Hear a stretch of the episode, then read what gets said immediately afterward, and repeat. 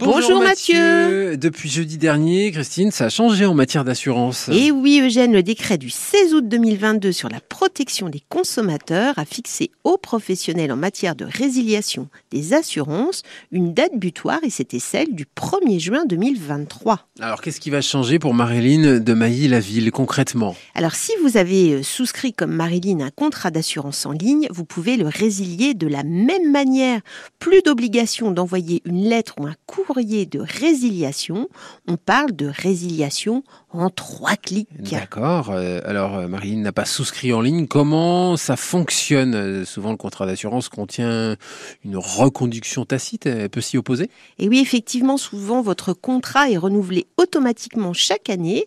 il faut donc vous y opposer. Alors, l'assureur a l'obligation de vous rappeler la date limite à laquelle vous pouvez résilier votre contrat d'assurance à compter de la date d'envoi de l'avis d'échéance, vous me suivez toujours Eugène, vous disposez d'un délai de 20 jours pour demander à votre assureur par lettre recommandée la non-reconduction de votre contrat. Et alors si l'assureur n'a pas envoyé cet avis d'échéance? Ah bah Alors là, dans ce cas-là, vous pouvez mettre fin au contrat sans pénalité et à tout moment, c'est-à-dire sans préavis. Cette résiliation pourra se faire par courrier ou par mail et elle prend effet au lendemain de la notification. Bon, puis alors pour résilier mon assurance en dehors de la période d'échéance, comment ça se passe? Autre texte, la loi du 17 mars 2014 qui est relative à la consommation et qui permet désormais de résilier votre assurance à tout moment, à partir du moment où vous avez souscrit votre contrat il y a plus d'un an.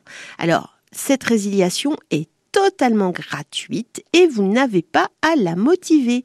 Autre point positif pour les assurances obligatoires, c'est-à-dire l'assurance automobile ou l'assurance habitation pour les locataires, c'est votre nouvel assureur qui se charge de tout. Ah, trop bien. Il existe des assurances non obligatoires où la situation est différente? Ah, vous connaissez bien le droit français maintenant, Eugène. Et oui, euh, l'assurance habitation pour le propriétaire ou l'assurance santé, par exemple, sont non obligatoires.